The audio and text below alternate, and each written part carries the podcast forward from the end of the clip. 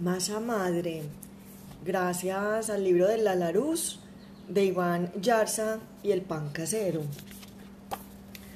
Entonces dicen que es harina y agua y ya. Bueno, leamos. ¿Cómo conseguir una masa madre natural?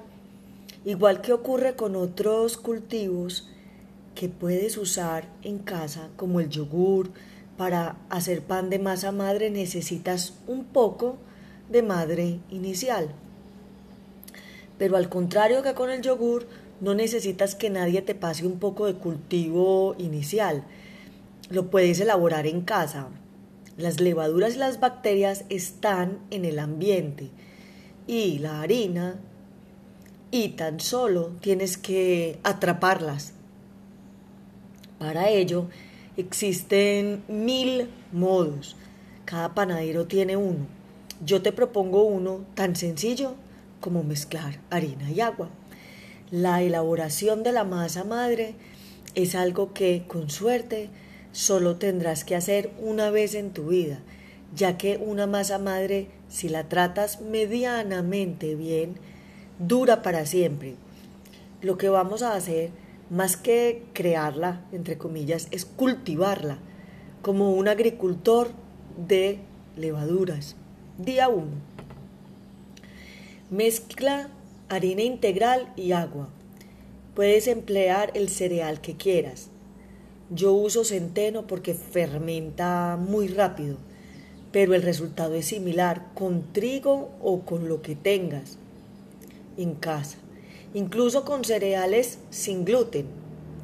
Para 40 gramos de harina integral de centeno, pongamos 55 gramos de agua, o sea, un poquitico más. Y filtrada, les digo yo, em, pero la cantidad es irrelevante. Podrías hacer una masa densa o bien un líquido ligero. Tápalo y déjalo a temperatura ambiente. En un lugar tibio o en verano irá más rápido. Día 2. Transcurridas esas 24 horas, en invierno puede que no haya pasado gran cosa, pero en verano tal vez ya haya burbujitas. Con independencia de lo que suceda, el primer día limítate a remover la mezcla.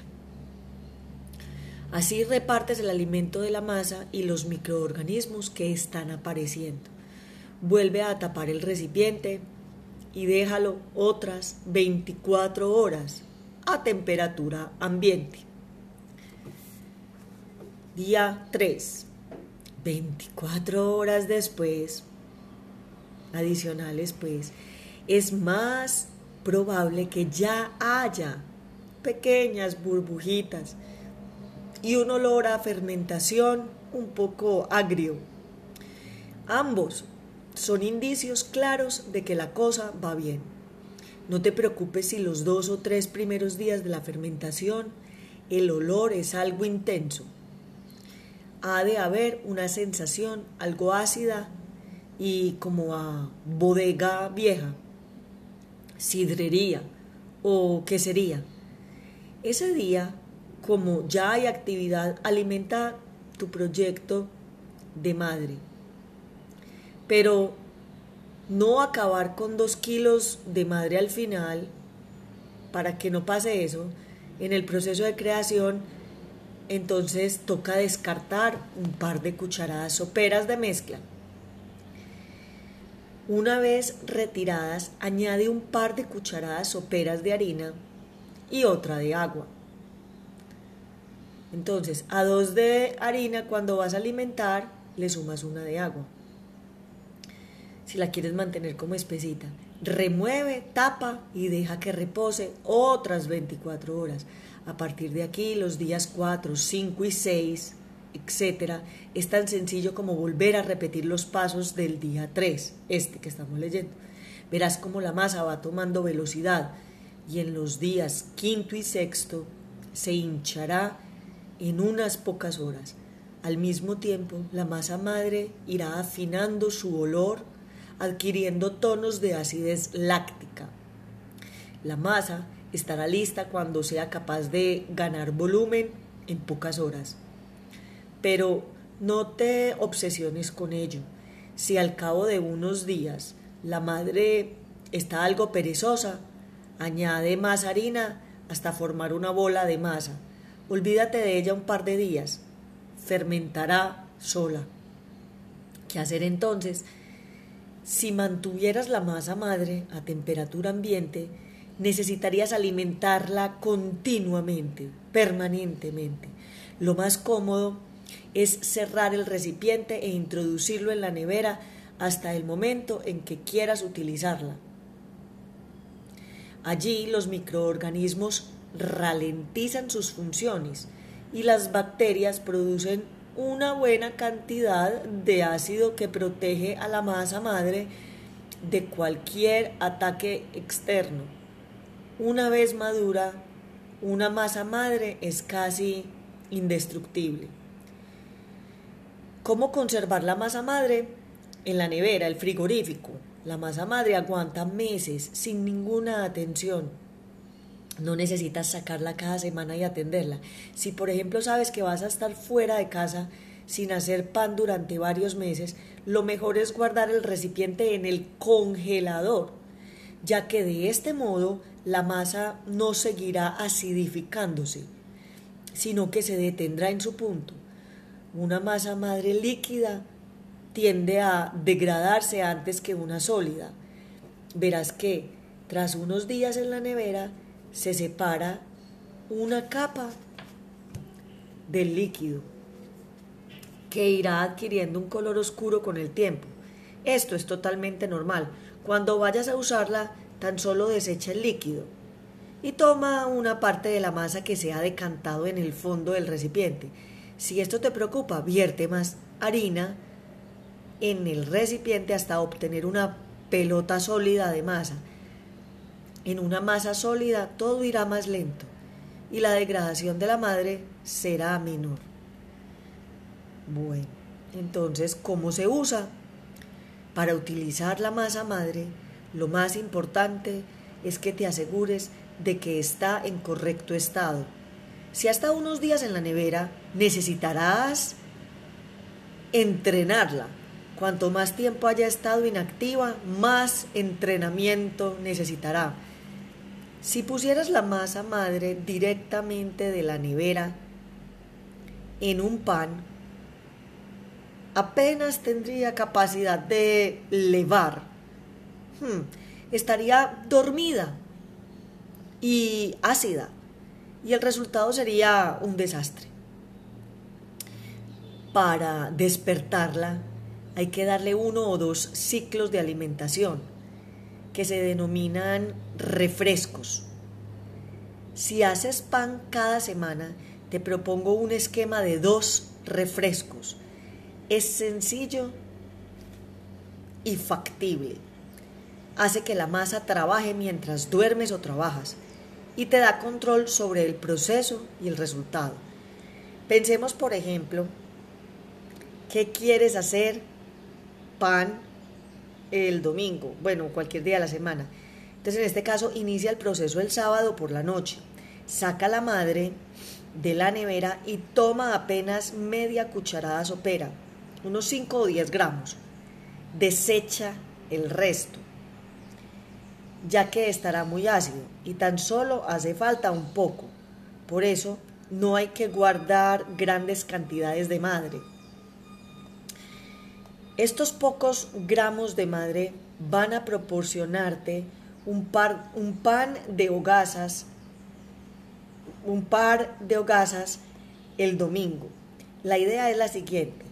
Mezcla esos 5 a 10 gramos de madre con 100 gramos de harina y 60 de agua el sábado por la noche. Si te fijas, apenas empleas el 5 o 10% de madre sobre el peso de la harina. Haz una pelota con la masa y deja que fermente toda la noche, unas 8 a 12 horas, a temperatura ambiente. Te repito, de 5 a 10 gramos o sea, una cucharada de madre, 100 de harina y 60 de agua. Lo deja toda la noche. Con ese 5%, pues casi 10% también, si es 5 o 10. Mm, el domingo por la mañana tendrás una bola de masa fermentada de unos 165 gramos.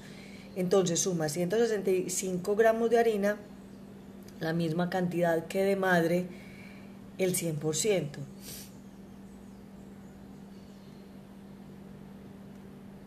Y 205 gramos de agua. Entonces suma 165 gramos de harina, la misma cantidad que de madre, al el 100%, y 205 gramos de agua. Ah, por eso, el 100% es la, la, madre que nos acaba de acabamos de tener.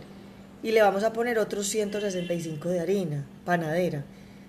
Y ya después le ponemos 205 de agua. Esto hará que tengas una masa madre con la misma cantidad de harina y agua total, lo cual te facilitará los cálculos en tus recetas. Deja que esta masa fermente en un lugar tibio y en unas dos horas y media o tres tendrás lista la masa. Observa el gráfico 1. Pero ¿cuándo usar la masa madre? ¿Cuál es el momento adecuado? No hay un solo punto, sino que dependerá del gusto si prefieres un pan más suave o más intenso o del tipo de pan que quieres hacer. Cuanto más tiempo fermente, más ácida será la masa. Observa el gráfico. Entonces acá nos muestran eh, cuanto más tiempo fermente, más ácida será la masa. Claro. Eh, va pasando con harina o va pasando la noche, en fin. Cuando alimentas la masa madre, los microorganismos empiezan a fermentar, lo que hace que la masa se hinche y adquiera sabor.